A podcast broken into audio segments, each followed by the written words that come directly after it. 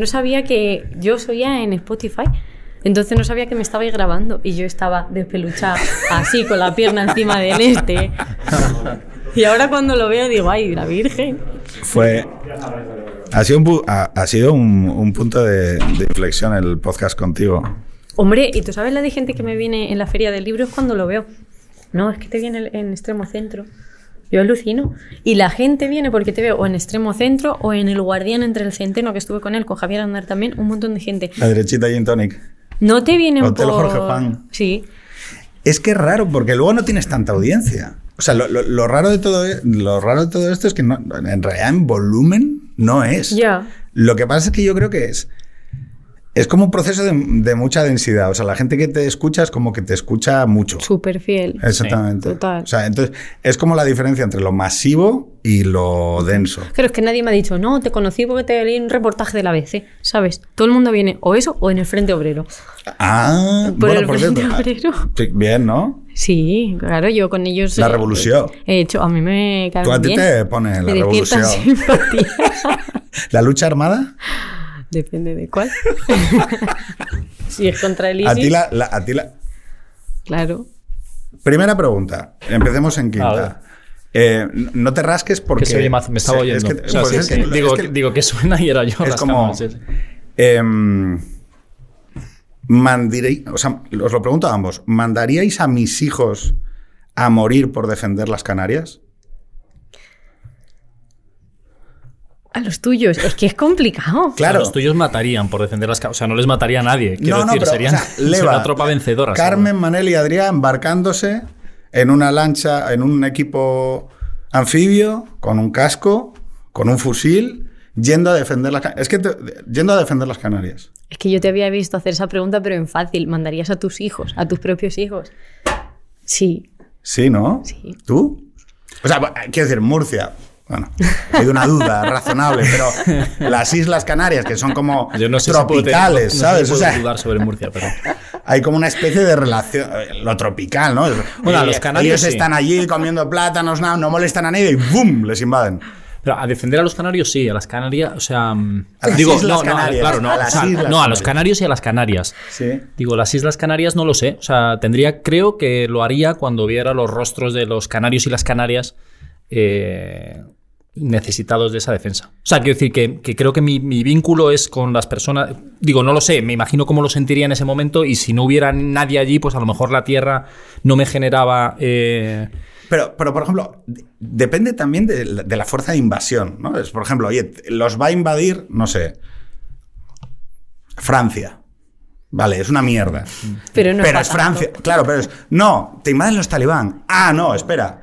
Porque, claro, no sé si me explico. Es que, es, oye, es que, Sí. es que la situación no va a ser la misma. Entonces, igual sí que merece la pena afrontar algún coste, ¿no? Bueno, es que creo que el enemigo determina mucho la razón de... De un conflicto. Bueno, mm, vamos. La pero hay legitimidad para ir a la guerra por las Islas Canarias. Yo creo que sí, ¿no? Depende. Decir, tú cogerías a tu hija, Que no tengo todavía ninguna. Es un hijo. es un hijo. Cogería las mías.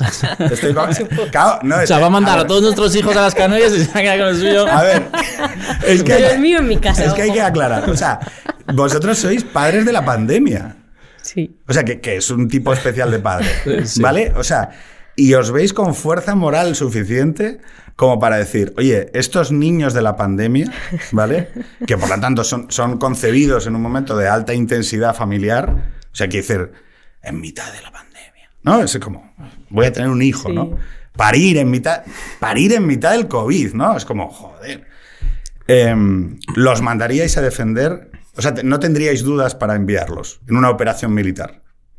¿Os enorgullecería? Pues yo probablemente, probablemente tuviera dudas. O sea, que decir. mm, Digo, eh, en ese momento, porque creo que el conflicto ahí es muy fuerte. eh, yo cuando. Vamos, yo me imagino los padres que mandan a sus hijos a. Por mucho que creas en la causa. O sea, no sé. eh, Digo, Abraham, eh, supongo que tú- y creía en la causa, digo, del sacrificio de Isaac y tal, y supongo que un momento de cosilla tendría. Mm. Imagínate las Canarias. O sea, No está- quiero ¿cuánto- decir, no, hemos na- nada, en la nada, primera referencia bíblica? nada contra, la- nada contra las Canarias. Sacrificio de Isaac. Nada contra las Canarias. La pero- Biblia. Pero, no, no, pero, No, pero- coño. y, y defend- pero, por ejemplo, o sea, esa es la comunidad de inscripción nacional, ¿no? Mm.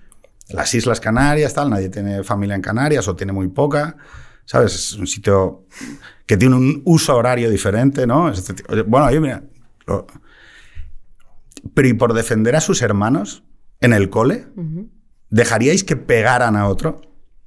Joder, Pedro. Sí. Vamos, ya no, ya no tengo ninguna duda. Es más, se lo he dicho. le he dicho, mira, si a un hermano vuestro le están zurrando alguien en el patio, vuestra responsabilidad moral Claro. es acudir solidariamente a defenderle.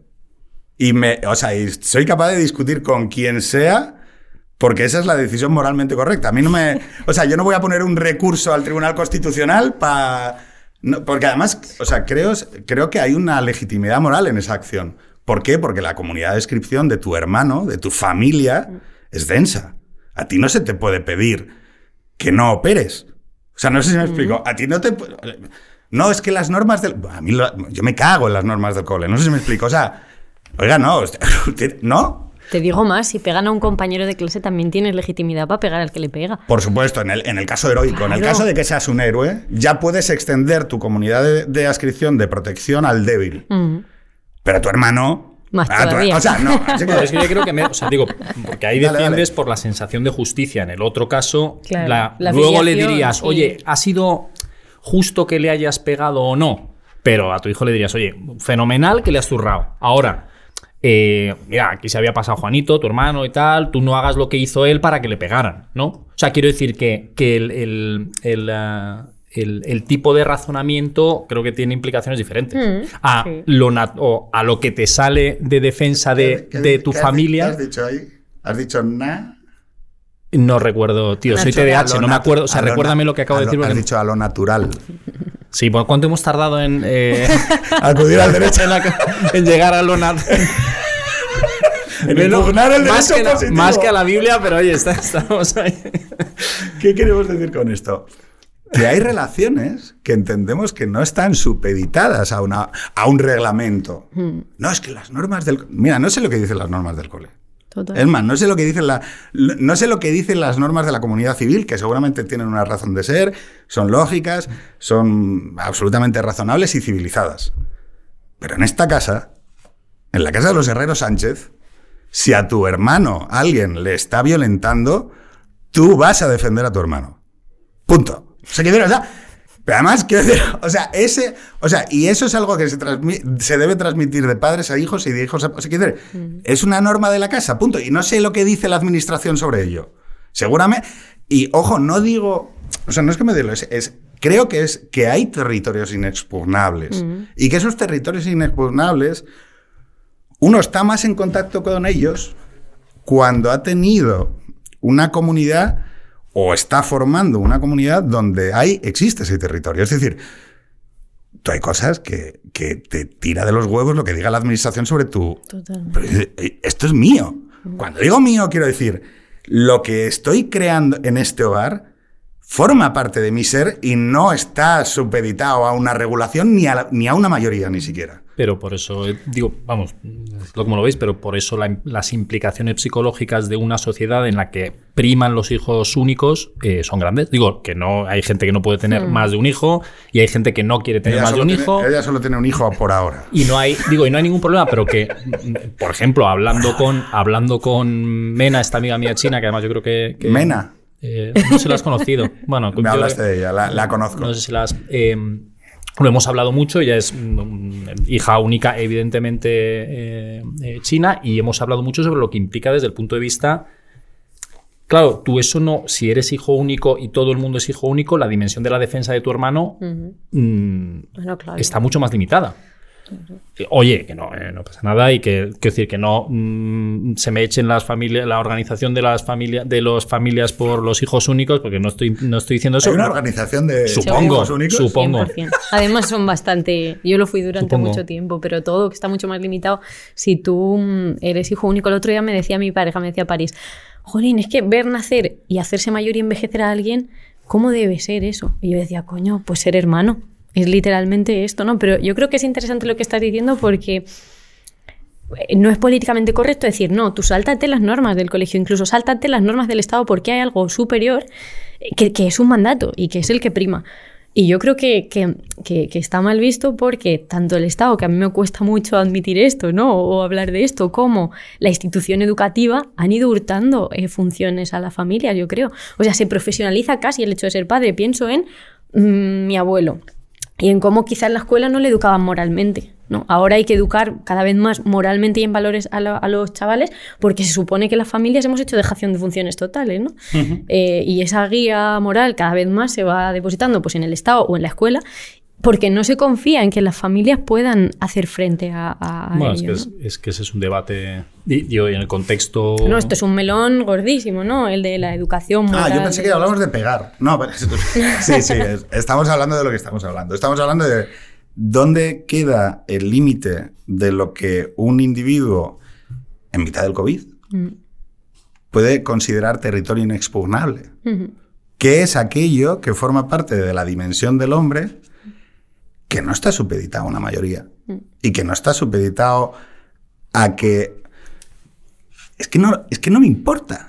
No, es que- es- y, y- y- y que hay una parte de ti que no puedes delegar. Y entonces eh, es verdad que esta especie de jerarquía donde, donde el Estado puede decidir también cuál es el sistema de valores íntimo de tus hijos, yo es verdad que tengo una mm, absoluta es- eh, soy absolutamente escéptico respecto de la capacidad de imprimación moral de un docente. Totalmente. A mí me dijeron que no me drogara y me puse hasta las trancas. Quiero decir, o sea, no, Mm. Es contraproducente incluso, no, ¿no? Bueno, es que yo, o sea, es que yo creo que cuando tú tienes a tu, a tu teacher diciéndote que hay que reciclar y no sé qué y tal, y cuidado con las drogas, bueno, a ver qué, a ver cómo es esta pastilla, ¿no? O sea, y creo que esto está en la dimensión del joven, y creo que a día de hoy, por ejemplo, el hecho de que haya una reacción dentro del mundo joven contra el pensamiento activista del feminismo viene también de que se les ha presionado mucho respecto de determinados valores, como de cualquier otro, ¿no? Y entonces la juventud tiene una tendencia a decir, ¿de qué se habla que me opongo? Entonces, y eso, que me parece normal y es responsabilidad de los jóvenes y demás, el problema es que tras el COVID, a mí me preocupa el hecho de que la sociedad no reaccionó ante cosas que a mí me, me golpearon mucho. Funerales. Funerales. Han salido los funerales. ¿Cuánto hemos tardado? Sí. Lo Los niños, que no pudiesen salir a pasear los niños y sí los perros. Vamos a Sí. ver. Y Voy a- ahora que voy a- tengo un bebé, digo yo, es que Vamos. corto cabezas. Mira, decías antes, está bien la lucha Que a mí me impidieron bajar a las zonas comunes de la urbanización. La Asociación Nacional de Administradores Civiles de Fincas. O sea, había un papel... ¿Qué? claro, y yo pienso, oiga, pero que yo tengo tres hijos, o sea, que necesitan recibir aire, que no hay ni perry, y sin embargo, hemos, hemos o sea, aceptamos de manera pasiva el sometimiento a una autoridad que luego descubrimos que no tenía ni puta idea, porque claro, o sea, me dicen, oye, mira, es que funcionó de puta madre. No, es que no. Y entonces, claro, ahí es cuando el principio de autoridad debe ser contestado y debe ser respondido, pero desde una Bueno, yo cierta es mi- razonabilidad. Es, es- Claro. es, eh, mis hermanas y yo en el coche, en el peaje hacia Ávila, eh, con mi madre yendo a ser enterrada en marzo del, del, um, del 2020 y llegando al peaje y mirándonos y diciendo, si nos paran, eh, yo no voy a parar. Claro. Es que qué coño. O sea, que nos sigan y se lo explico. Pero mamá no se va sola bajo tierra. Y luego fue gente razonable. Eh, al parecer no había sido por COVID y tal. Entonces, o sea, quiero decir que entramos dentro de. No tuvimos que. Y, y le dije, bajo la presa, ¿dónde van ustedes? Al funeral de mi madre. No, y no, no nos pidieron medio papel porque luego la gente es razonable, ¿no? Pero yo allí tuve un momento donde dije, mm, vamos, digo, salvo que se pongan a dispararnos los geos, no sé, o sea, no sé, digo que a lo mejor, digo, es mejor que entierren a mi madre sola que eh, poner, eh, digo, que maten a toda la familia, ¿no? Ya, pero ya, ya empiezas a... Pero cuando se ha muerto tu madre y, y, oye, ves que se están haciendo cosas que son mucho más peligrosas, eh, o sea, dices, "Cu- vamos a ver. Hace dos semanas se estaba celebrando el 8M. Y mi madre se ha muerto dos semanas después. Ni de coña me vas a impedir enterrar a mi madre cuando hace dos semanas, y lo sabías, estaba todo el mundo echado por la calle. Oye, luego a lo mejor te llega el guardia civil y te achantas, pero, pero eso te sale de dentro. Digo, hablando del, de... Y yo creo que el pueblo español es especialmente con esto, que está muy bien porque hay, sí que hay mucha obediencia, pero luego no hay un desacato em, ruidoso, pero hay un desacato. Cotidiano. Claro, hay- o sea, la mitad de los españoles, o incluso un poco más, toma la ley a pie juntillas y la sigue. Y si me dice que no baje a la comunidad, no bajo, pero el otro 40% no da voces y no se manifiesta, pero hace lo que le sale de los huevos. El otro Entonces, 40% son las fuerzas del orden que tendrían que Claro, la, imponerla. exacto, la fuerza del orden Sí, pero de- no, sexo es- natural. Pasa, pasa Pasa, no pasa, ruido. Pasa y pasa, no haga no, ruido. eh, es- no pasa. pa- Claro, es que, a ver, no, pero yo creo que aquí hay una, hay una latencia de algo que yo, eh, o sea, lo digo con, yo sé de, de- de procedimientos en los que la gente se, se alejó de lo que se decía, porque cuando tú hablas con un poli o con un seguridad o con tal y le dices, oiga, es que me ha pasado esto, Claro. él conecta con algo que dice, es verdad, aquí hay algo. La norma a tomar por el culo. O sea, que a mí, yo hubo un día que crucé entero, no es coña, crucé entero barajas, saltándome cinco controles de seguridad, enseñando una foto de mis hijos porque estaban en otra planta. Yo me había metido por un sitio, había un circuito y era solo de única dirección. Entonces, o sea, era materialmente imposible que recuperara la altura de la planta. Y entonces, mire, es que tengo que subir. Pero y ahí, entonces valoraron, dijeron que destruyan los hijos de Pedro Herrero el aeropuerto o dejarle pasar. Y vieron, que, era menos, y vieron, salvar que era, me- Canarias, claro, y vieron ¿sabes? que era menos peligroso. Claro, pero- y fui pasando por. Y, y decía. Y otro. Y entonces hablabas. Y ojo, eso también habla de. De por qué en este país jamás seríamos capaces de meter 6 millones de personas en. en- no, no seríamos capaces de aplicar la logística industrial que sí se pudo aplicar en el norte de Europa. Porque es que. Y es verdad que tenemos procesos violentos y el cojonismo y las pasiones y tal. eh, pues todos tenemos familia en- durante la guerra civil que salvaron la vida de unos de ellos porque dieron la voz eh, a mi tío abuelo, lo- o sea, perdón, a mi abuelo lo salvó un médico republicano dando la voz por él. Bueno, oiga, que este señor... y, y luego a los otros los mataron, es verdad, pero... Claro, lo, lo que quiere decir es que en toda tragedia, luego es verdad que hay una dimensión humana que hay que contemplar. Y que es verdad que afortunadamente muchas veces, eh, por eso me, me- me- me molesta un poco este, esta exaltación del normativismo cuando sabemos que el verdadero desastre sucede por las normas. O sea, sucede cuando la gente aplica a machamartillo este tema. El acompañamiento. Has hablado de lo más dramático. Se muere un padre. Tuve dos experiencias muy cercanas. Una fuera de David, que cuando hablo de los funerales hablo de él.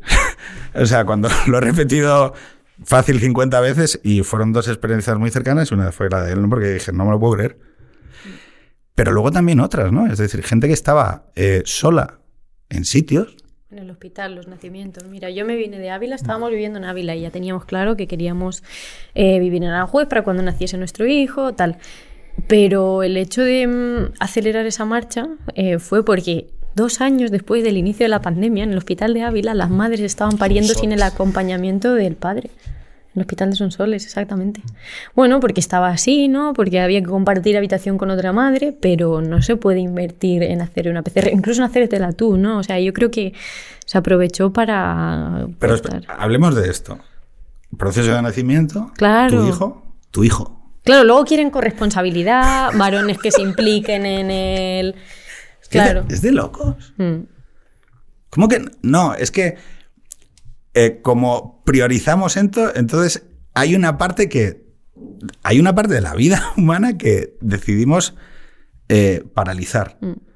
Sí, Pero es que no tiene ningún sentido. Es que, o sea, quiero decir, además, esta irracionalidad para ser sostenida requiere de una sensación de emergencia y de retórica de crisis constante que, que, ha acabado afectando la cabeza de la peña. A mí el primero, que sabéis que tuve un trastorno alimentario que me dejó zumbadísimo, tú también me acompañaste en ese proceso, amigo. Eh, porque a mí, se o sea, a mí me voló la puta cabeza. O sea, que vine un psiquiatra porque dije, ¿qué coño es esto? ¿Qué pasa? Entonces, claro, y estamos ya en el Omicron. No, no o sea, ya, ya estamos en el y yo, y, y, yo voy por los sitios y veo a la peña con mascarilla y digo, ¿pero qué coño es eso? O sea, hemos llegado a chiflar colectivamente. Y lo que no nos damos cuenta, no nos damos cuenta, sí que nos damos cuenta porque somos listos, pero que en cada lazo y relación que tú dejas que, se, que penetre el Estado, o el mercado. ¿Vale? O la combinación de los dos, porque ahora ya es, o sea, ya es, ya es la... Hay algo que va retrocediendo de, ti, de tus lazos, de tus relaciones, y luego hay, una, hay partes de ti que empiezas a negar. Por ejemplo, yo lo, lo decía, o sea, joder, la idea esta ficticia, absolutamente mentirosa, de que la vida se puede vivir en A. Es decir, no, que la gente firme un formulario para cambiar de, provincia, ¿no? O que no, los, que los desplazamientos sean tengan una, una, razón de ser y entonces que pidas un permiso. Y Pero es que la vida no es, o sea, la vida no existe toda en A. Hay gente que tiene, por ejemplo, relaciones sentimentales paralelas con una persona de otra provincia, o hay gente que consume drogas, o hay gente que es alcohólica. O sea, no, no, no es que está. Y, y sin embargo, esa Claro, el Estado, el Estado, el, Estado y la conversación pública trata toda la vida como si se mm. fuese a vivir en A. Y es decir, pero tío, si la vida sucede en A y en B, hay muchas cosas de nosotros que no se pueden poner en un formulario porque, o sea, porque no existen en, en ese mundo, ¿no? Y sin embargo, claro, te van presionando y van empujando a la construcción de un individuo que además no es real. Ese es el tema. Es que tu, vida, tus consumos, tus relaciones, lo que haces y como, lo que eres, no existe para ser puesto en, el escaparate de un estado y decir A, B, C, D, chequea aquí, venga, por esto te puedes mover, por esto puedes hacer, por esto puedes salir a las 12 de la noche. Eh, ¿Cómo? Oiga, ¿usted dónde va? Pero ¿cómo que yo? Pero, que tengo 40 años. ¿A dónde me sale de los cojones? ¿A dónde me sale de los cojones? ¿Quién es usted? O sea, y lo aceptamos. Y claro, nacen niños y vosotros sois padres. Pero claro, Porque como no te dejan salir a las 12 de la noche, pues algo tendrás que hacer. un huevo de niños. ¿Cuántas veces os han, eh, hecho, el chiste? El chiste Es que no son pandemias totales nuestros hijos. No, el mío, no, claro. bueno, hubo, hubo, niños de pandemia total. Ah, tú tienes una de pandemia, dos de pandemia. No, tengo una que le pilló la pandemia a los dos meses y otra si es, otra si es, nació en la pandemia, pero en la, cuando se podía salir. O sea, que decir, ahí en los meses, los meses, a mí la pandemia tampoco me ha facilitado bueno, corta esta parte. Bueno, vea, esto no lo va a ver, por supuesto, pero. No, pero, pero a lo que voy es el hecho de que vuestros hijos nacen, y os lo planteáis, que nacen a un mundo diferente al que vosotros claro, habéis es que Yo creo que siempre está ahí la esperanza de que todo vuelva a ser normal. Y yo ya la he perdido, claro. La he perdido. Y yo que em, siempre ataco mucho ¿no? el liberalismo, la individuación, el que cada vez seamos más. Pero me eres una eh, eh, melancólica, neorrancia, falangista.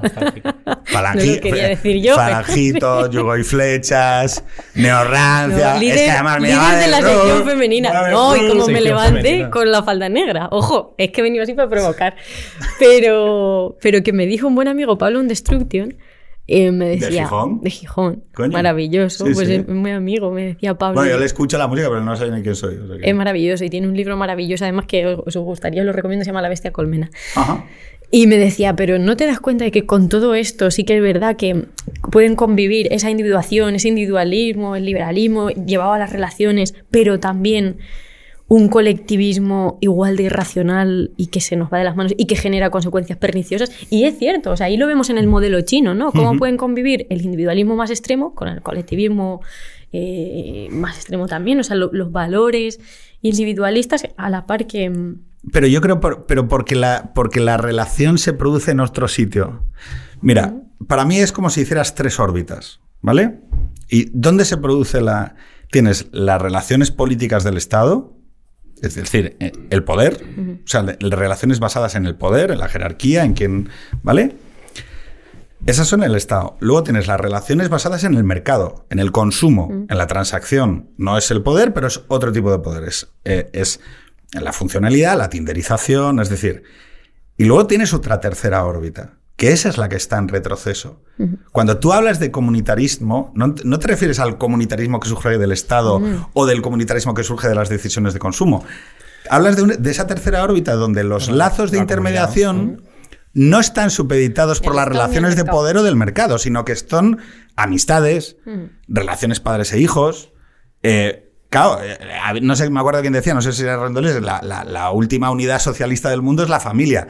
Hombre, sí, pero no por las razones por las que el comunismo ascendía al poder en la Unión Soviética. Es decir, sí, claro, es solidaria. Es decir, tus padres, vosotros como padres, estáis dando solidariamente a vuestros hijos cada día que os levantáis a las 2 de la mañana. Es decir, y ahí que va, y no, y no piensas en una transacción más allá del afecto o el amor. Entonces, es esa tercera órbita, pero que hay que identificar claramente que los lazos de lo político y los lazos del mercado no son de la misma calidad. Y precisamente por eso, aunque tú creas que si el... No, hombre, el mercado te ayuda a encontrar ligues, como te ayudaban las tías solteronas a encontrar pareja. Sí, pero la calidad de la relación que establecías no es la misma. Porque en una, en realidad, Tinder no, no está interesado en que tú tengas una pareja estable a largo plazo. Lo que quieres es que pases el más tiempo posible en su plataforma. Mm, No, si encuentras una pareja estable por Tinder es a pesar de Tinder. Yo tengo ahora una tía que va a tener un bebé y conoció a su novio por Tinder. El otro día lo pensaba y dijo, joder, lleva un montón Y ahora de está en años". LinkedIn. Y ahora está en LinkedIn, no, pero me refiero. El- sí, sí, el- sí. el- que es, sabéis, es una derivación de Mythic. El- ¿La gente liga por LinkedIn? Bueno, La gente hace cosas muy raras por LinkedIn. Yo, yo tengo- o sea, yo me parece la red social más neurótica que he visto en mi puta vida. O sea, hay gente que dice, este ya ha ligado. Porque, oye, es- No me gusta mucho cuando dicen, Yo ayudo a las empresas. Ah, que no cobras. Ayudo Yo a tu ayudo, empresa a crear. ayudo a las empresas a desarrollar. Ah, o sea que, que no cobras. O sea, Oye, pero escucha, lo de, la, lo de las tres dimensiones y tal. Que yo, es que yo creo que hay, hay un factor que.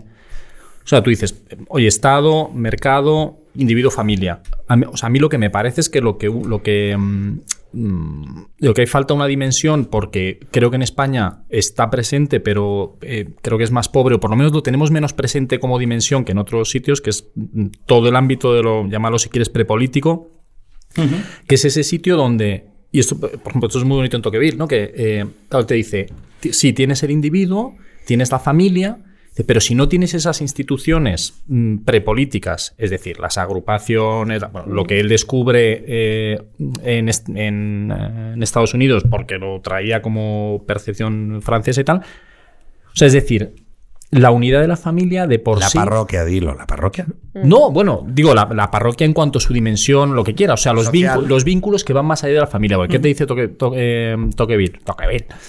Eh, te dice, ojo, porque esa familia. Qué paisano Toqueville, ¿eh? La leche. Qué, qué mente. La leche. Impresionante. Bueno, tiene un libro que se llama La democracia en América. No sé si lo has... 1832. Bueno, y luego está Freire. el- hay, un, Análisis hay, una- compa- hay un filósofo. Análisis comparado. Es que no sé si lo sabes. Es Un un, filósofo ahora comparado. contemporáneo. Empezó haciendo una investigación del No, y que se, fue, carcelario. que se fue nueve meses. Es que es acojonante. Nueve meses. No. Increíble, tío. Y yo, tres años en Estrasburgo, joder, y no. Escucha, no, pues ahí dice, ojo, porque eh, sí, la familia de la familia, y te lo digo a ti, la familia de la familia, tal, pero que la familia sin el vínculo mm, Sí. más allá, que no es, que es prepolítico, pero que alimenta a lo político, que está todo el día entrando y saliendo de lo político, al final termina, ser- termina siendo familia burguesa, ¿no? Dice, es imposible, dice, porque no es, no es, o sea, la fuerza de lo, digamos, la fuerza, no necesariamente, me estoy alargando, ¿no? Para los No, estándares no, no, de este no, sitio. No, no. Para los tuyos no, para los tuyos no, No pero- más que yo. Porque la fuerza de, digo, la tendencia natural del Estado, digamos, esa, oye, esa entrar.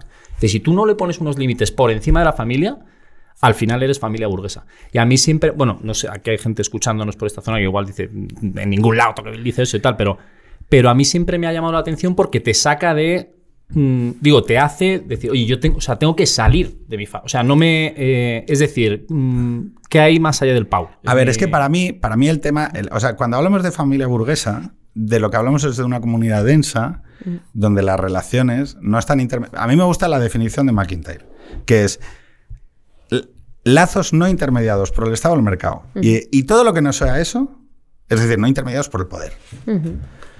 Todo lo que no sea eso, hay que buscarlo. O sea, tú tienes que nutrir tu vida y tu sociedad de eso. Es decir, de gente que se relaciona sin un interés económico, sin un interés de poder político. Pero espera, perdona que te- Pero es, digo yo que estoy de acuerdo con muchas de las cosas de McIntyre, creo que ahí le influye una visión demasiado negativa sobre el Estado y el mercado. Es decir, que el Estado y el mercado pueden ser la, la, déjame re- de- la repera déjame- de tremendo. Déjame dar la segunda lectura, porque tú y yo vamos a estar de Perdona que, acuerdo. te, perdona que te corte, Pedro, Perdona que me. siento. me- no, Oye, no, es es que además yo es que había venido a escuchar, había venido a escuchar a Negri. Y no la estamos dejando hablar, pero está bien. ¿Qué Está tal? bien, bien, bien. El- ¿Qué es de lo que hablamos? De la exploración. Tú te densificas en esa comunidad, cargas tu mochila de valores, de creencias, de cosas, de intuiciones morales que ves que son ciertas, de belleza, de lo sublime, de lo que te salga de los cojones, y te vas con esa mochila de explorador. Por eso, se eh, por eso quienes leen a McIntyre y dicen, no, claro, lo que dice McIntyre es que hay que recluirse. No. Lo que hay que irse es a vivir a Aranjuez. Y luego hay que irse a la tertulia de la SER.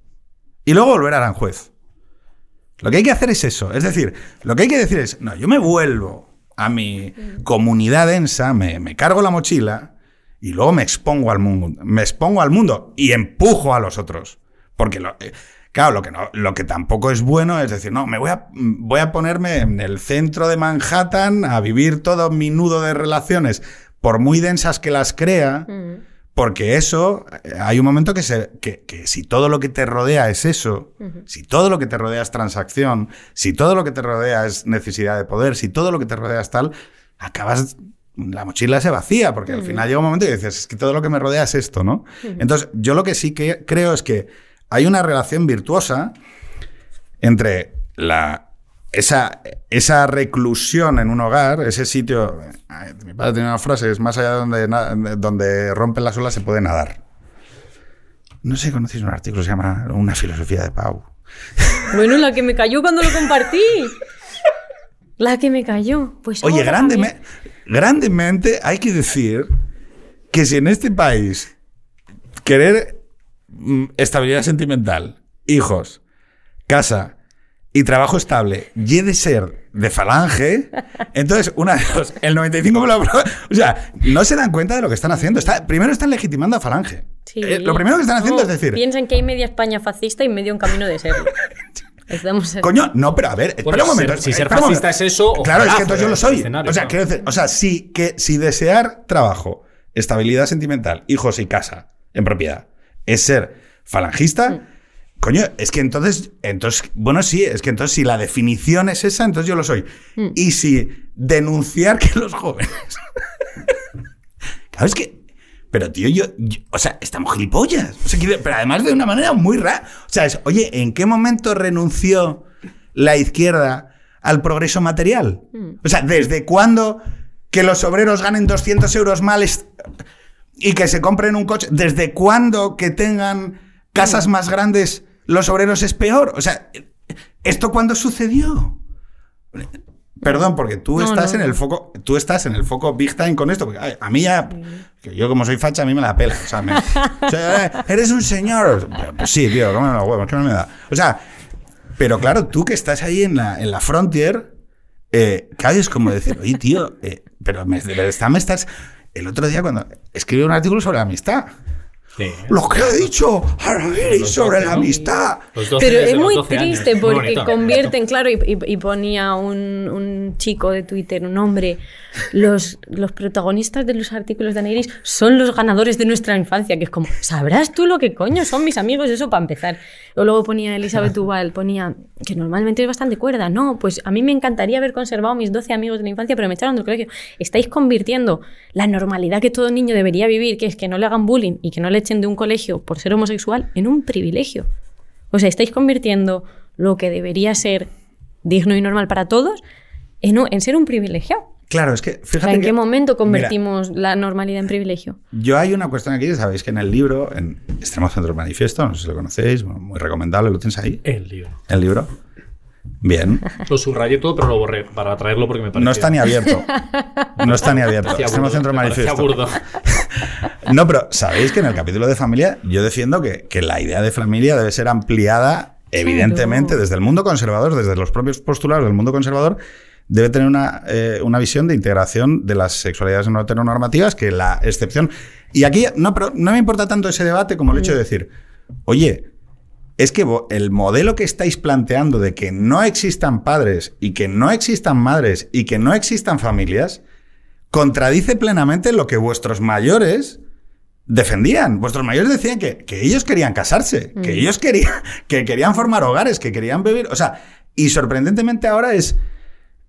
No, la figura del padre es una figura de dominación y no sé qué. Oye, para la mayor parte de la gente no es así. Los padres son imperfectos, las madres son imperfectas, los hogares son, una expresión, yo creo, muy acertada de, de Gregorio Luri, es, son sensatamente imperfectos. Es decir, yo no pretendo ser perfecto, mis imperfecciones están muy a la vista y, y muy habladas, pero es precisamente donde me he encontrado un hogar que, que, que construye con esas imperfecciones algo que va más allá de mí, afortunadamente, que no, no me deja solo ante, ante, sino que construye una cosa que va más allá, donde mis hijos, joder, son queridos y amados y aceptados. Y el día que mis hijos sean imperfectos, yo, como me han perdonado y han construido algo alrededor de mi imperfección, aprenderé también a aceptar su imperfección. Pero es que la mayor parte de los hogares son así. Joder.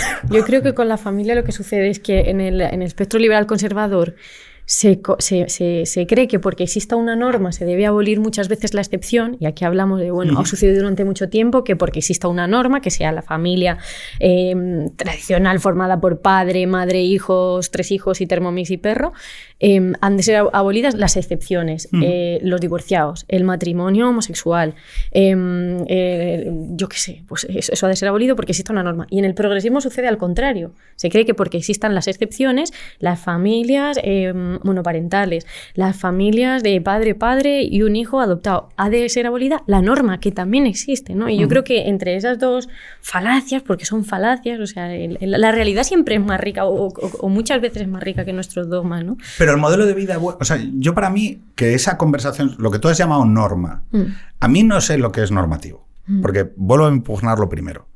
Yo no creo que las vidas, incluso las que han sido declaradas y cantadas como vidas en A, sean en realmente A.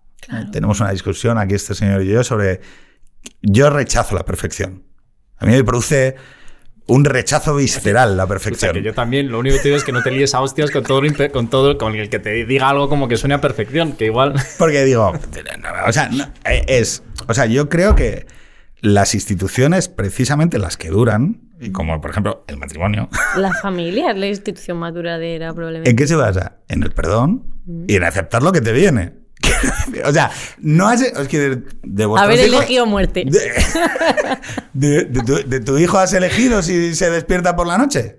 De tu hijo has elegido si come no sé qué. ¿Qué- ¿De qué color tiene los ojos? No. O sea, os voy a decir, o sea, las. O sea, así como los amigos se eligen y, Y los ni padres. siquiera se eligen, porque yo hablaba en el país de esos amigos que no se eligen. O sea, yo a día de hoy, de mis 12 amigos, ¿de cuál me haría amiga? Seguramente de dos o de tres, por afinidades ideológicas, eh, de, de- de- de- de- de gustos o de que me guste hacer X cosa al fin de semana. Pero con el resto no. O sea, que incluso hay amigos que ni siquiera se eligen, te vienen de pequeño, chico, te han tocado. A Pero ver. fíjate, la- los padres no se eligen, los hijos no se eligen, y la única elección que tienes, la única elección que haces, es sobre la pareja. ¿Y en qué se basa la, la institución matrimonial conservadora, tradicional, llámese católica? En el perdón. Mm. En que te perdonen, colega. ¿Y por qué es? ¿Porque has elegido a alguien perfecto? Porque has elegido a alguien que no, de repente no despliega las condiciones ocultas del contrato y de repente dices, oye, tío, Oye, esto, esto no- esto no estaba el día de la boda, colega. O sea, ¿qué es esa Si mierda? estaba, no lo vi.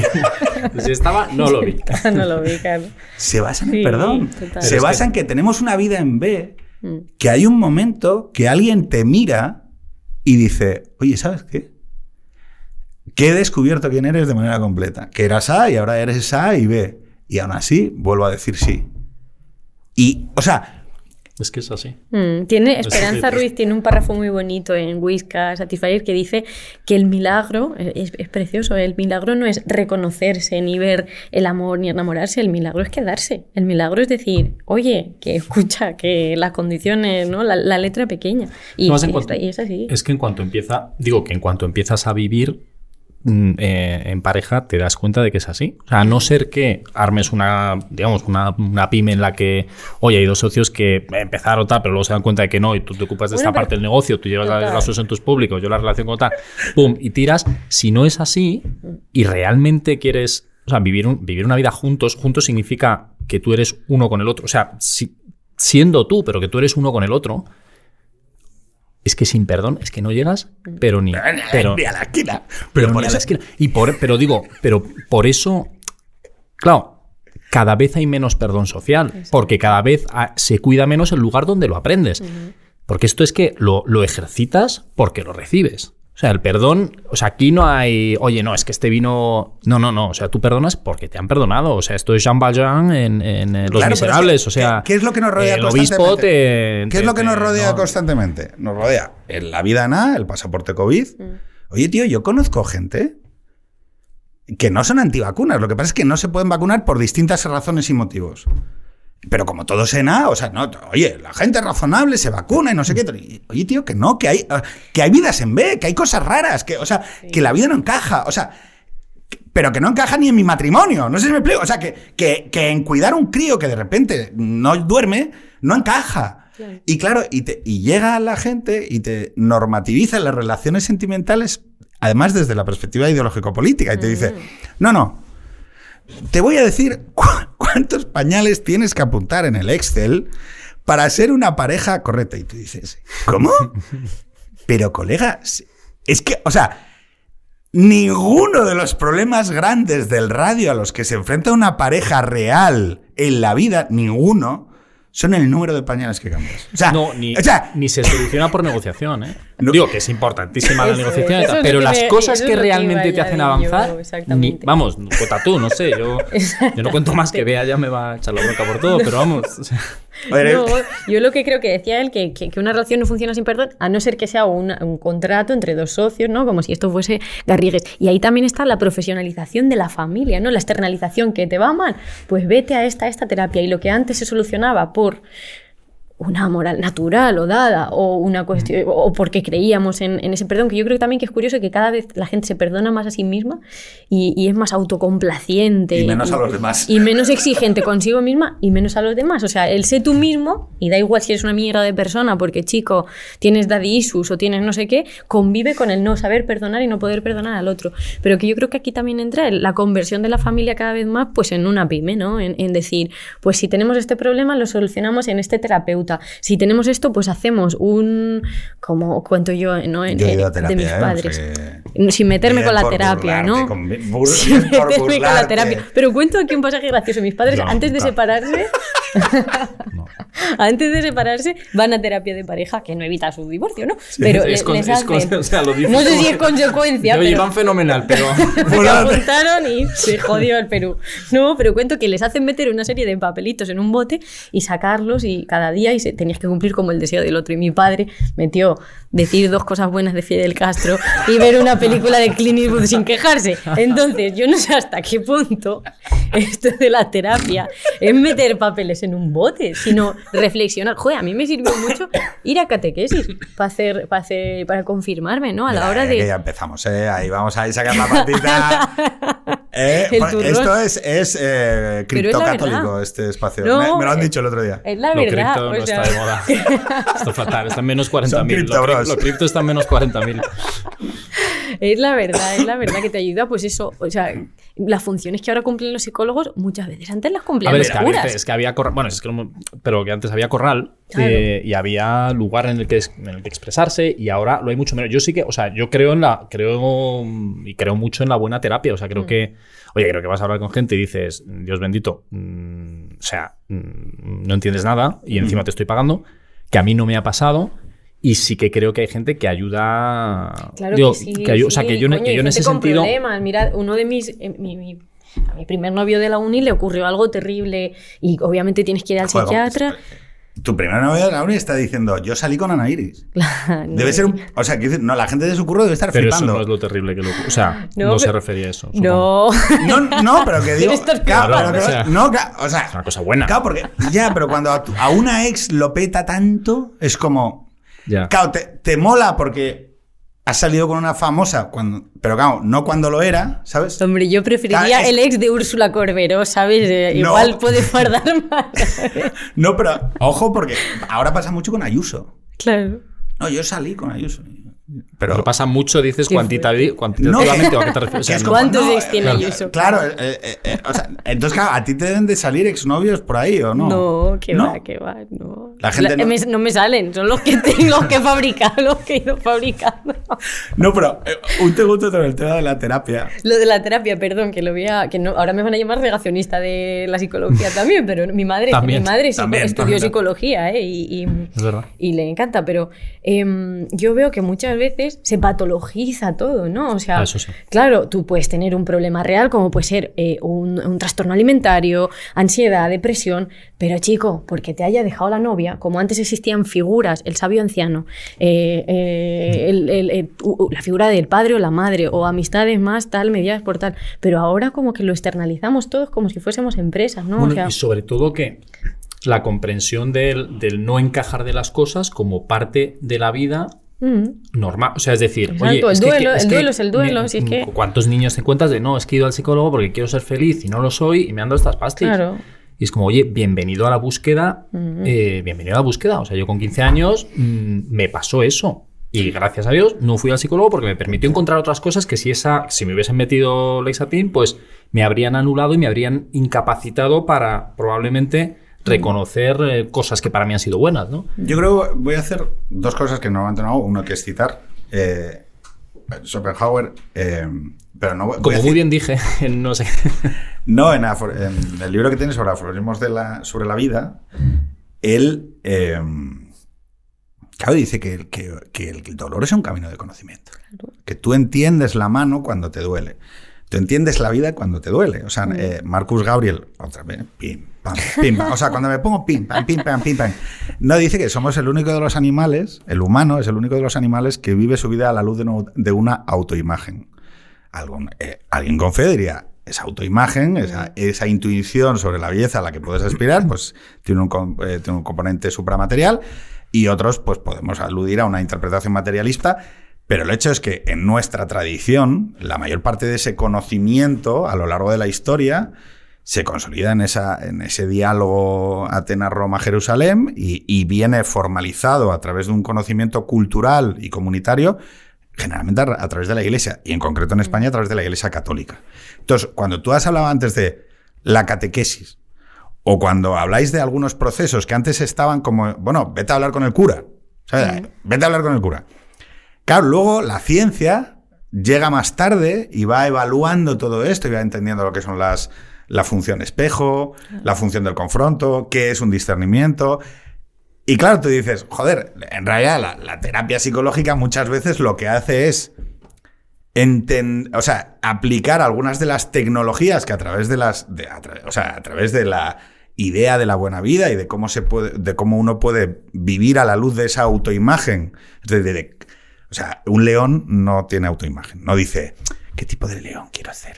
No hay un hospital de leones, o sea, no, no será, no, no, no, hay un león escayolando a otro, ¿no? Diciendo, oye, joder, a ver si tienes más cuidado la otra vez. O sea, no, o sea, nosotros somos los únicos, por razones Igual por el Espíritu Santo. No, es broma. Esto que lo digan. Eh, bueno, ¿qué pasa? No, el tema es la, la duda que tengo. No, que no sé que por qué razón somos los O sea, que pero. Claro, la, duda que tengo es: yo no tengo fe, no tengo ritmo, pero no tengo fe, ¿vale? Creo que tú tienes fe. No sé si tú la tienes, no sé si querrás contestarlo porque igual es una pregunta Sí, íntima. ¿Tienes fe ya? Mm. Tienes fe ya. ¿Tienes fe ya? Yo tengo una ¿Qué fe tal va? muy- ¿Qué tal va lo de la fe? La- Está growing esa fe. Sí, O sea, yo tengo una fe muy... He tenido a lo largo de mi vida muy intermitente, ahí lo cuento, ¿no? Como de niña. Claro, pero ¿cómo cojones puede ser una fe intermitente? Claro, es que para mí es como describir un color que no existe. Y, y la, la pregunta está relacionada con... con- Es que no hay fe si Le- no es intermitente. Si no tienes crisis de fe, no lo, tienes fe. lo entiendo, lo enti- Bueno, hay, hay versiones. Hay gente que dice, oye, tío, yo no ando tal, o sea, yo tengo súper fe. O sea, tengo la fe con- constantly. ¿Sabes? Tengo No la fe- del de la buena. Pero, y por ejemplo, a mí el ritmo no me va y me viene. ¿Sabes? Yo no tengo, uy, no, hoy me he levantado sin ritmo. No, tengo ritmo, ya está. O sea, no. Entonces, que, no, no, pero bueno, da igual. Es,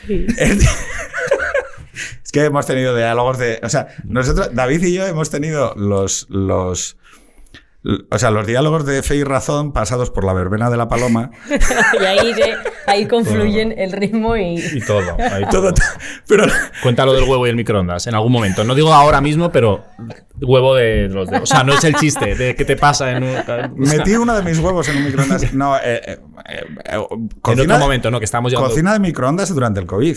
Me- yo, como estaba mal de la cachola, le llamé y le dije, oye, tío, tengo que ir a currar a la oficina. Y entonces empezamos con nuestro común amigo Ignacio a pasarlo como los Con indios. salvoconducto. Con salvoconducto. A, a cocinar eh, de microondas en, en- en la oficina. Y comíamos de puta madre. De microondas. O sea, Pedro una- un, día, un día metió un huevo en el microondas, lo puso y nos, nos Oye, pusimos pero a hablar de no las sé qué. patatas con bacon, que eso salió bien. No, está joder. muy bueno. Y entonces, al rato oímos ¡Pa! Abrimos el microondas y no hay huevo. O sea, pero no hay nada de. O No sea, hay- no, no existe. No, porque Se había existe como en un evapora- recipiente. No. No, él estaba en un vaso, eh, en un vaso y yo, y yo hice el gesto inteligente de decir, voy a echarle un poco de aceite al Ah, vaso eso, eso, y el huevo encima. Y no me di cuenta que el, algo al agua y el aceite explota. Igual por lo que sea hacía... Y claro, No, pero, pero, y es de cuando repente tú abres y ves el, el recipiente el vaso vacío. Vaci- Y entonces, es como si su- se ha evaporado el puto huevo. ¿A dónde ha ido? Y entonces miramos y había pasado por la rejilla de arriba, pero como el experimento de los Bogdanov, que, los, que, lo- que las partículas, no sé nada de física, pero que se separan y luego saben dónde están y, Y se luego se encuentran después. Y entonces Claro, era como que el había estaba entero arriba, pero se había reconstituido ma- allende, Más allá de la, allende más allá de la grill. re- O sea, sí, sí, más allá de la rejilla. Y, Y ahí sigue, claro- ahí sigue cada vez que haces un café. Madre huele a mía, huevo no la me lo oficina. puedo creer, qué asco. Dicho Eso lo huele cual, fatal. ¿Cómo No, dicho lo cual, Se está crisis, recalentando, crisis de fe. recalentando. Cerra- cerramos el paréntesis. Del huevo. eh, No, pero muy importante el hecho de que, claro, la fe, ¿no? En un mundo en retroceso, eh, secularizado, eh, donde mm, seguramente el ejercicio de una fe intensa y pública te convierta en una minoría social. ¿Vale? No estoy hablando de los católicos en Irak, evidentemente, ni siquiera de los católicos eh, en China, pero sí que es verdad que parece que ya no resuenas en la Big Band, ¿vale? Mm, Y vosotros tenéis hijos. mm. Y querer respetar su individualidad. Seguramente o no. ¿Qué es respetar la individualidad? ¿Cómo se puede respetar la individualidad de un hijo? En el momento que le asignas un nombre, en el momento que le das unos valores, no estás respetando. O sea, No, no, que te, te lo, pregu- te es que, lo es que yo pregunto vengo que calentita con este tema porque voy, eh, con el bautizo mi padre me dice, respetarás al chico, ¿no? Digo, Ah, con el tema de bautizarle. Claro, digo, Mm, claro. ¿me respetaste tú a mí o respetaste tú a mi hermano cuando nos llevabas a la sede del Partido Comunista? O sea, tú nos diste lo mejor, o sea, aquello que, que- que considerabas bueno para nosotros. Verlo. Y en tu caso era una ideología, la creencia en la lucha de clases, la socialización de los medios de producción. ¿Y a ti te incomoda haber recibido No, lo que para tu padre era no, bueno? La mochila, la abrí, me vale Al esto, no me vale contrario, esto. al contrario. Hemos hablado, lo peor es a No es coger que la se lo mochila eche y que esté vacía. claro, es que, No, es no, que- es que tío. yo no sería... ¿Pero eh, qué haces? Dale lo que para... Tú, lo que... Para mí la confianza en el, en el hijo, que será un día hombre y padre, es... Dale aquello que entiendes que es bueno para ti. Porque en ese tránsito van a pasar dos cosas. Él va a descubrir, pensando contra ello, lo que él considera que es bueno. Y dos, te va a entender. Porque a- a- aunque sea como esfuerzo explicativo, oye, tu padre cree en esto. Esta es su manera de ver el mundo, esta es su manera de ver la realidad, esta es, su idea de belleza. Dáselo. Evidentemente, si me dices, no, le voy a cagar a hostias. Oiga, no, oiga, no. Pero, pero, ¿por qué no? Quiero decir, ¿por qué esa negativa a comunicar lo que entiendes como un modelo de vida? Bueno, yo espero que mis hijos sean padres. Espero que Carmen ya lo hablamos en su momento, es una cosa que, que- que- que lo dijimos, es, tío, yo, yo espero ser el padre que fue mi padre para mí. sea, espero que mis hijos cuenten algún día cómo era el abuelo. Como yo le cuento a mis hijos quién era su abuelo. Y que ellos quieran continuar. Y eso, en de alguna manera, habla de mi padre, habla de su abuelo. Y espero que algún día hable de mí. O sea, es decir, porque para mí esa es la autoimagen. O sea, yo vivo a la luz de esa autoimagen. Y el día que tú entiendes que hay una autoimagen y lo entiendes de una manera tan íntima porque te pones delante de 500 personas a hablar, es el día que tienes que explicarle a 500 personas quién era tu padre porque estás en su funeral. Y un día le pones palabras a su muerte y a su vida. Porque ese, ese día le, o sea, te explicas quién era él y se lo cuentas a sus amigos, a su familia, a sus sobrinos. Y piensas, oye, un día Carmen va a hacer esto. Un día Carmen se va a poner delante de la gente que haya a decir quién era yo. Y esa autoimagen, que es la que pasa cuando alguien nace de ti, cuando tú, esa corporeidad, esa mirada, tu hijo te mira, cuando empiezas a cuestionar... Y eso no tiene que ver con los supramateriales. Hay un niño que te mira a lo largo de su vida.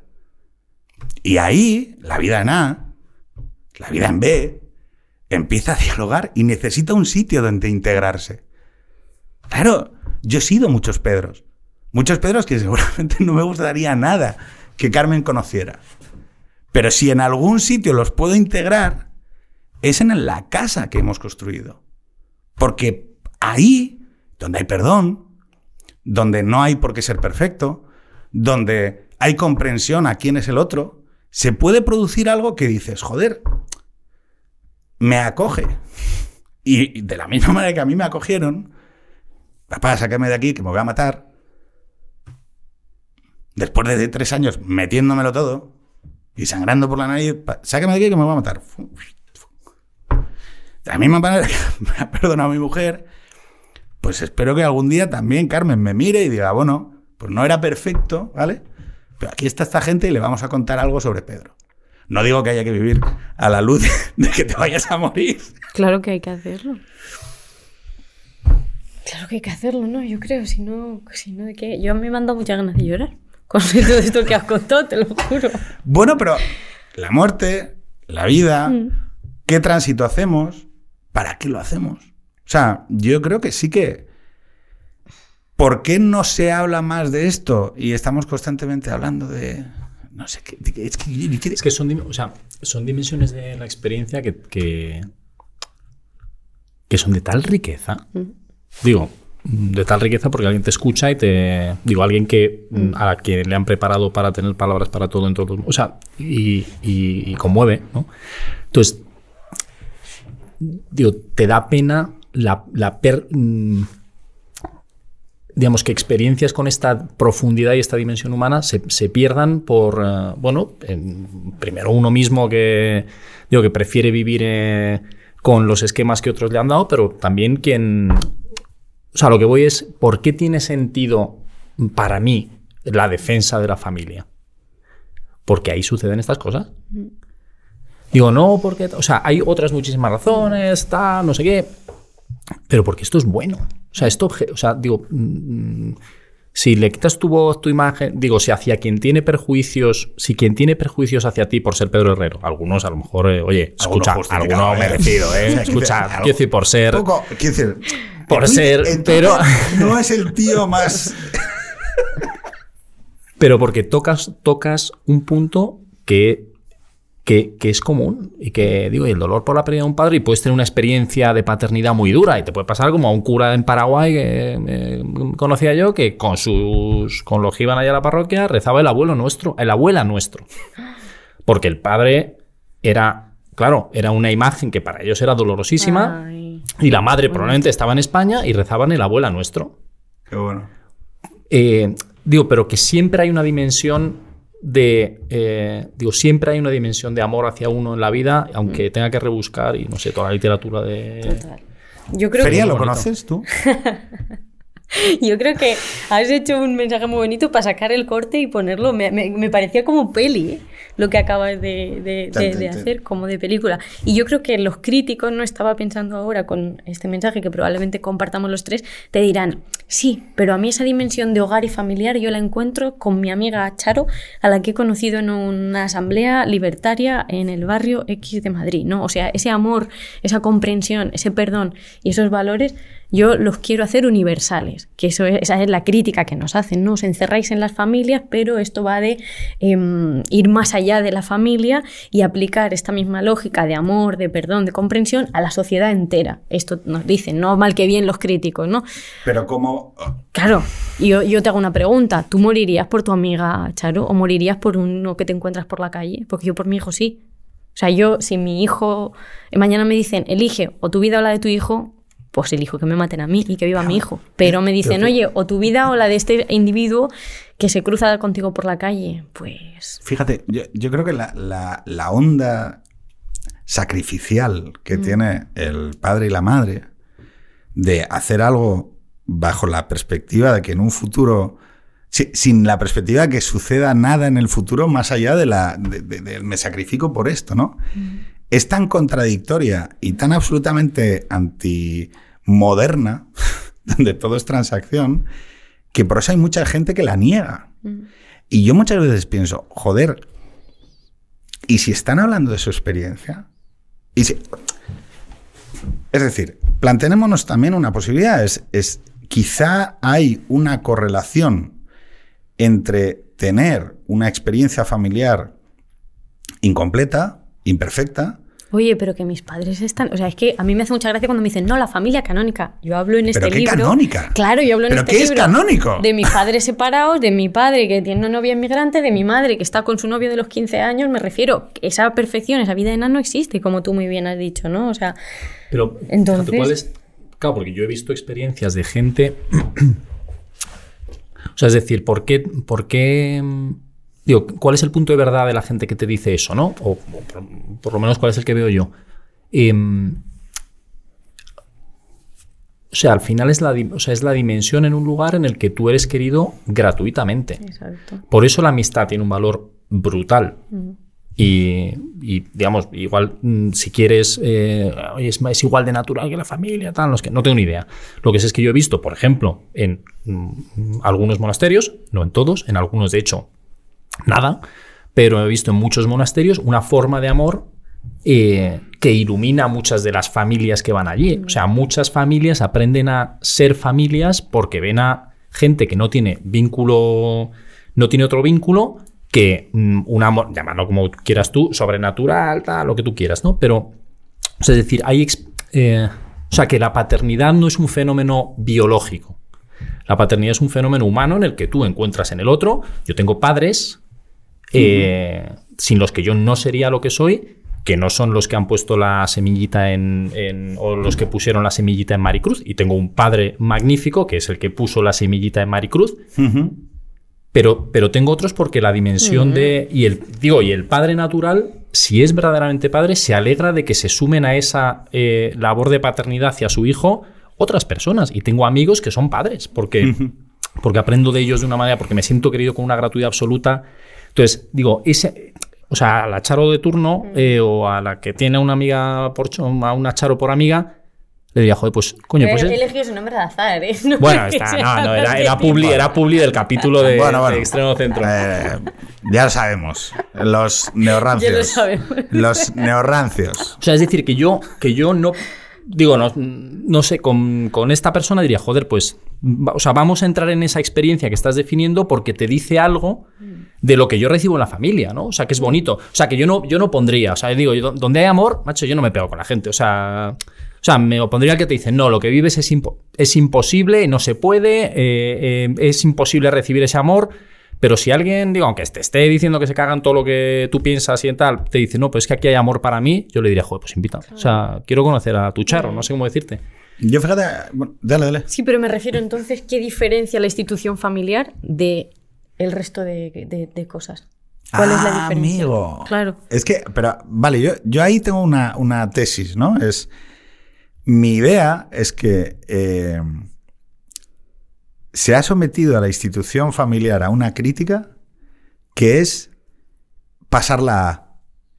Yo estoy seguro que en 1500 o en la Edad Media, la idea de familia no era una idea tan rígida como entendemos hoy. Pues la, la gente se encontraba críos y seguramente los cuidaba y no sé qué. Vamos, voy a contaros. Vamos a ver. La niña tiene un niño a una edad que no procede. Y el niño es cuidado como si fuese hijo de la... Claro, como si fuese la hermana de la niña. Sí, Pero, sí, tío, sí. es que la familia Bueno, ha sido...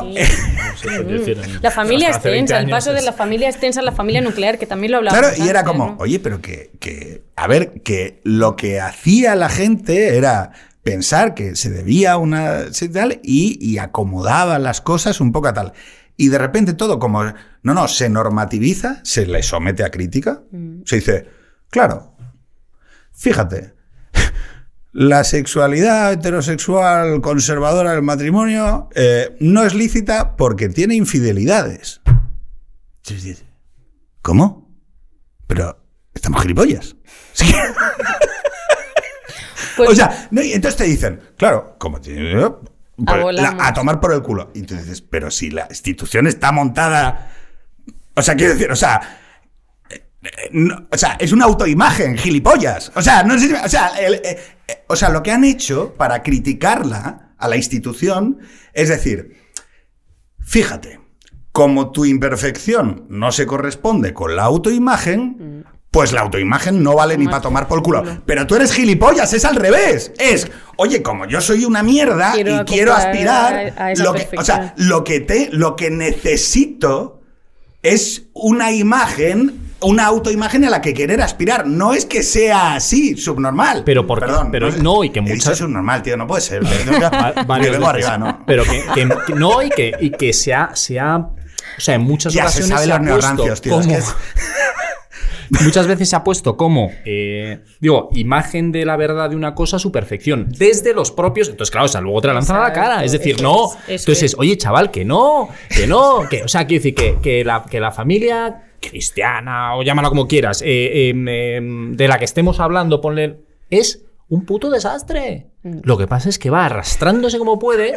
Y mientras se va arrastrando como puede, recibe una cantidad de amor Mm. que es que se le, es que se le, le explota el pecho. Eso es. Entonces, oye, mm, a, mí, a mí eso me atrae porque ahí quepo. Mm. En la familia perfecta, no sé si quepo. No, no, yo. no- Vamos, Vamos, no, que Bea te dice que no quepo. O sea, no hace falta que. O sea, pregun- No rellenas el ¿no? Excel de los pañales. Pero claro, si tú has planteado como modelo, digamos, como modelo eh, vital la perfección, no, que, no como ideal al que tú tiendes, porque a mí me encantaría esa perfección, pero no esa perfección eh, vacía y rancia. Digo, a mí me encantaría amar perfectamente a Bea.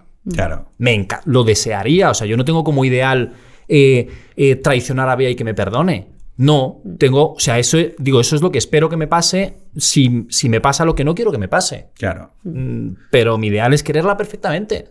Claro, pero, pero lo que quiero decir es que, que tú, o sea, lo llamativo es que ha habido una gente muy inteligente durante los años 60, 70 y 80 que han dicho, esto es matrimonio...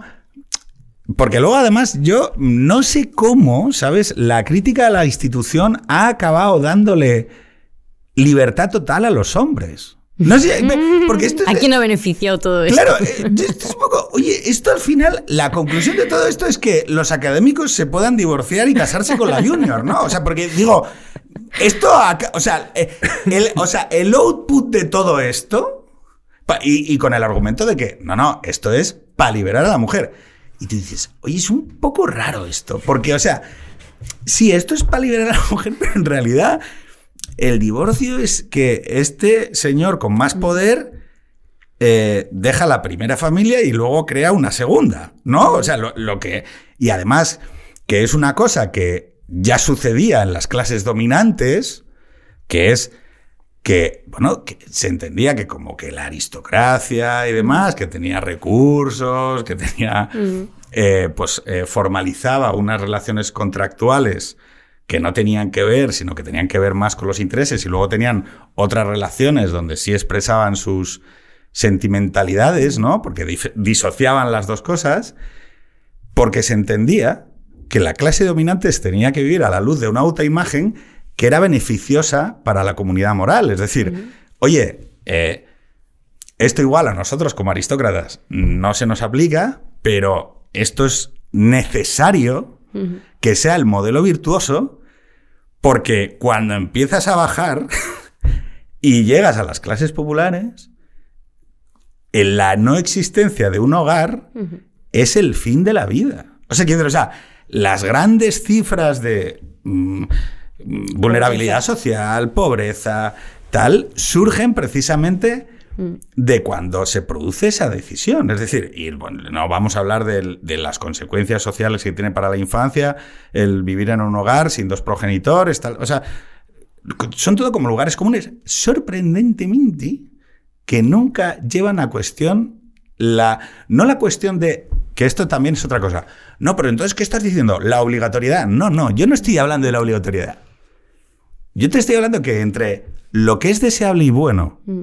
Y hacerlo obligatorio por parte de las herramientas del Estado, hay una enorme mm. cantidad de trayecto. Mm. Entonces, debe ser, por ejemplo, que esta es mi postura, debe ser una sociedad neutral ante la separación. No, yo prefiero que haya menos separaciones. No puedo, es decir, pero sobre todo es que es muy jodido separarse. O sea, es que la gente, tío, o sea, que yo digo que, que, que, no estoy en contra y además tengo experiencias muy cercanas donde ha sido un bien esa separación. Pero que separarse psicológica eh, desde muchísimos puntos de vista es una putada. Entonces tú lo que, desea, lo que habrías deseado es que eso hubiera funcionado. Entonces, oye, eh, que no, que, Quiero una sociedad en la que no me den con un palo eh, si me tiene que pasar esto. En la que por, no sea Por supuesto.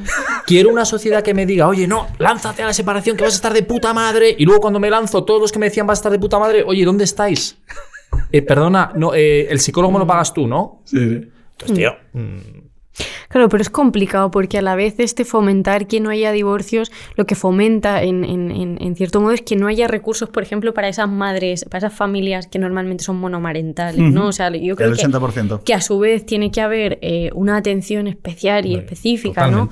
Separarse es un privilegio, o sea, yo lo he visto, mis padres se separaron con sueldos de mil euros cada cual eres pobre. O sea, pasas de ser una familia normal con un coche que vive en un adosado en un pueblo de mil habitantes a ser pobre. Y, es así, ¿no? O sea, pobre, bueno, vives con mil euros, o sea, un hogar que tire con mil euros, pues es complicada la cosa. Y, yo creo que sí que tiene que haber una atención especial a la par que se fomenta precisamente el perdón, ¿no? En todos los sentidos. Y con esto no es aguantar carros y carretas, ¿no? Que aquí viene otra de las que me liaron, fue por hablar de dos amigos míos. Yo conté en El País una columna que, que tenía dos amigos. en El País? Mm. Sí. los domingos, la gente se cree que escribo los domingos porque se me olvida, se me va la castaña y lo pongo los domingos en Twitter. Entonces, Anair y los ah, domingos no Tiene la cuarta del domingo. Esta es, la, que se deprime los domingos por la tarde y empieza a colgar cosas. que se me olvida total y como tengo ahora el bebé mil cosas, pero bueno, que escribí que dos amigos míos se querían mucho, ¿no? Y que, se habían casado después de 10 años y nos habían demostrado cómo cuando las cosas se rompen eh, no se tiran, sino que se arreglan, ¿no? Y la gente, no, está diciendo aguantar carros y carretas.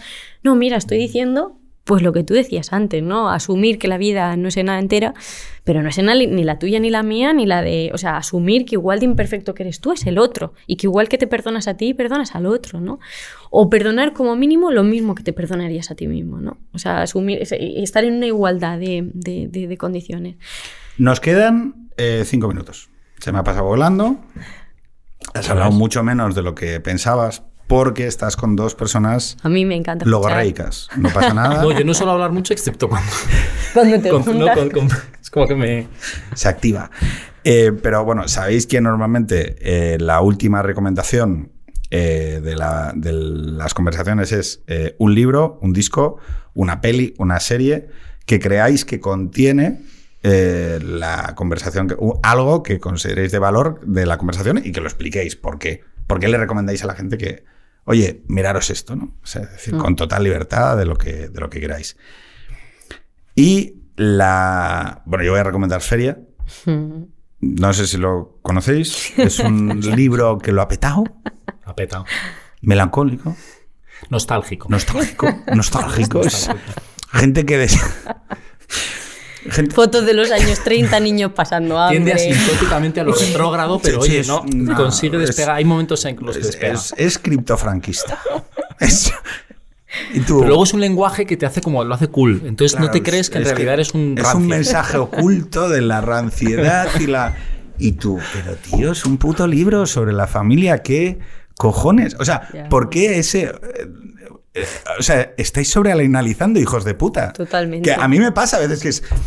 Es un agente de la extrema derecha. No, tío, soy un gordo con familia, nada más. O sea, y me gustan los paus. ¿Qué pasa, tío? O sea, no. o sea, Fíjate, yo creo que lo decía Enrique Rey en un tuit, que es un, un- un- un periodista, decía, la gran novela en España por escribir es la de los Paus. Y el primero que la escriba, esa gran novela de chavales que han nacido en los 2000 y, y- y ya han crecido en un Pau, está por escribir. Y, y es verdad, es cierto. O sea, será el no la escribir. siguiente neorranciedad será Sí. de alguien que creció en un Pau, y seguramente. habrá periodistas diciendo, claro, esto es otro movimiento de la extrema derecha que, Financiado, so- eh, financiado, por- Financiado por- Es que, claro, Le Pen y tal. Y Tío, no sé. O sea, esto, esto es mucho más cotidiano. Total. Les jode bastante que haya gente. O sea, que, que haya lectores, ¿no? Es- y- Sí. y, y siempre es como. Es en realidad, ¿qué les pasa? O sea, que, que- oye, tío, tú ta- a ti también te salieron bien las cosas alguna vez, ¿no? O sea, ¿qué pasa? O sea, ¿por qué te.? O sea, yo no dije que tú eras un agente ruso eh, haciendo esta puta mierda de libro que no le gusta a nadie, tío. O sea, no, o sea, no sé si me explico. Oye, pues lo petaste, pues lo petaste. Ole, ¿qué pasa? ¿No puede petarlo nadie después de ti o qué? O sea, eh, eh, es como una sensación de decir, oye, ¿pero qué os pasa? O sea, porque esto. Y yo te- sospecho que es No, también la- el acercamiento a la, el acercamiento a la vejez. Es decir, oye, Yo creo oye, que la chavales, estáis pasando a los 40 años y no oye por nada, pero vais a tener una vejez muy mala, como sigáis siendo esta vieja pilleja de los cojones. O sea, porque. ¿Qué más te da? Es que ahora, pues llega. Pues sí, yo joven, ¿qué pasa? Yo Suéltame guajo. el brazo. Y jo- sí, oiga, suélteme el brazo. Joven, yo guapa, escribe. Oye, y vende.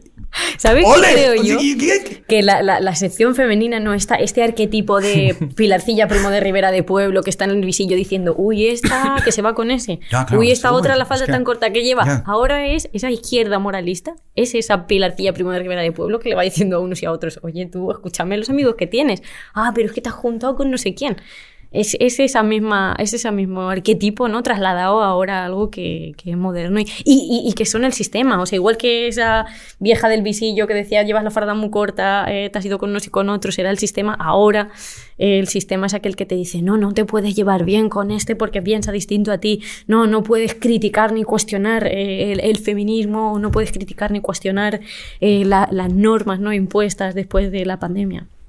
¿Cuál es el padre? que-. ¿Cuál es el padre? Pues la última, padre. es, la última es la recomendación, recomendación. ¿vale? Y la antepenúltima es, y tenemos ya muy poco tiempo, es ¿cuál es el padre o la madre que queréis ser? Pues mira, me decía el otro día ¿Cuál París. es vuestra autoimagen? mi pareja que, que, mm, que éramos hijos para ver lo, o sea, que nos convertimos en padres para ver los malos hijos que habíamos sido. Y es verdad. O sea, es verdad. Entonces, a mí la madre que me gustaría ser es la mezcla de mi padre y mi madre, ¿no? O sea, no puedo ser a la vez, no puedo practicar lo que las monjas de Ávila, la bilocación esta, no puedo ser padre y madre. Entonces, la mezcla que, que han hecho ellos conmigo, obviamente. Yo, yo también pienso que, que quería ser madre para devolverle a mis padres lo que me habían dado, ¿no? Igual que tú. O sea, quiero ser eso que han sido para mí. David. Pues esa es buena, es que esa me gusta. O sea, no sabría decirlo. Mm, Yo, fíjate, lo que diría es que, es que creo que se parece cada vez más, o sea, que cuanto más eh, camino, mm, se parece cada vez más a lo que han sido mi padre y mi madre. O sea, cada vez la imagen del padre que quiero ser se acerca más a lo que ellos han sido. Y por eso quiero Yo voy a... vivi- vivir todavía mucho. O sea, mm, digo, que en el sentido de que yo me, me creo que madurar es reconciliarse con la paternidad y la maternidad que uno ha recibido. Hay cosas patológicas y, y digo que esos ejemplos están y hay gente que ha sufrido muchísimo y no... Pero para mí ha sido... O sea, ha sido, está, está siendo un proceso de cada vez... Pues voy a decir así. una cosa, pero hay gente que, ha- que ha desarrollado a veces relaciones patológicas. Ser padre y el miedo cerebral que hay gente que tiene cuando, cuando ha tenido una mala relación con sus padres o con... Cuando uno es hijo, o sea, cuando uno es padre y se plantea qué cosas quiere conservar y qué cosas quiere que paren en él. O sea, qué, qué- qué- Mm. ¿Qué, co- qué errores quiere que se detengan en él? y ve cómo sus hijos no, no sufren esos errores, también hay algo que se reconcilia. ¿eh? O sea, quiero decir, no hace falta tener una experiencia de paternidad o maternidad perfecta e ideal. No, no, la mía no lo es, vamos. Nadie la tiene. Sino que muchas veces cuando tú sabes y reconoces que ha habido errores y dices, esto para aquí. Y este error no, en la línea, cometer errores nuevos. Cometamos errores nuevos, pero este no va a suceder. En esta casa no va a pasar esto, ¿no? Eso también te reconcilia. Te reconcilia contigo mismo, te reconcilia con la autoimagen y te reconcilia con, con el hogar que estás produciendo. O sea que no, incluso para la gente que no ha tenido una buena experiencia, que tengan hijos. Mm. ¿Qué disco? Venga, va, pe- eh, obra de arte, dispositivo cultural. Yo te voy a ¿Cómo se decir el ahora? mismo que te dije el año, el año pasado cuando hablamos. Estaba yo en casa, que es la, eh, un cuadro, me preguntaste entonces, si es la Sagrada Familia del pajarito, ¿no? Porque Sí. para mí representa ese costumbrismo, ¿no? De estar ahí jugando. Está en el Museo del Prado, lo tienen en la galería virtual, lo pueden ir a ver en, en- Sí. en internet. Yo creo que condensa muy bien todo lo que hemos hablado respecto a, a- a Dios, a la fe, a lo que le trasciende a uno, al sentido, si lo quieres llamar, si, si no quiere creer, tiene fe, y, y la parte más de costumbre de trabajo, de la vida Ana, de la vida en B y, del día a día. Pues yo una peli que hemos visto el otro día en casa, vamos, yo la- las veo enteras, veo a los cinco primeros minutos siempre, se llama eh, Rams, el Valle de los Carneros. Está, yo lo he visto en Amazon Prime o algo así, Y es la historia de dos hermanos eh, en Islandia que tienen, tienen eh, carneros y tal, tienen vamos, una, una granja y tal, y, y es, creo que toca muchas de las cosas que hemos hablado. Y además es muy... Y la muy- última muy de. Sorrentino, porque a ver, sin, No ser un maravillosa y No sin he gustarme mucho fue la mano de Dios, sí que habla de una familia con sus complejidades, con un padre que les infiel a la madre y los hijos lo ven, con una hermana ausente, o sea, refleja muy bien la pérdida, el duelo, cómo comprendes a tu familia, cómo el afuera y el adentro se relacionan, y creo que también... Vale. La mano de Dios la tengo pendiente de ver. Eh, pues señores, un verdadero placer, de Muchas verdad. O sea, gracias. sinceramente, lo he pasado como los enanos y que nos volvamos a ver. Le he invitado como 200.000 veces al No, podcast. no, Lo digo con testigos. Es el primer Y es la puta primera vez, porque has venido tú, que ha perdido el culo. Pues a la siguiente, vengo otra vez y me contáis Nada. la siguiente receta y qué tal está el huevo. ¿Vale? A ver si sigue ahí. O sea, el cabrón solo ha venido porque. O sea, es Qué que- morro tienes. No, no, te, te- Implorándote que me dieras cuando estabas ahí en la, en la terraza esa, yo llévame. No, no, esto. Que, o sea, mentiroso, perro. Y Ana Iris, que Muchas muchísimas gracias. gracias, Que sigas placer. dando de mamar. Es muy importante. En- No ya el, el mame, sino el, el double mame, el triple mame, Muchas gracias. en sentido polisémico. O sea, que es eh, aquí es eh, lo que más se celebra. Y nada más. Muchísimas gracias. Gracias, Peter. Muchas Hasta la semana que viene. gracias.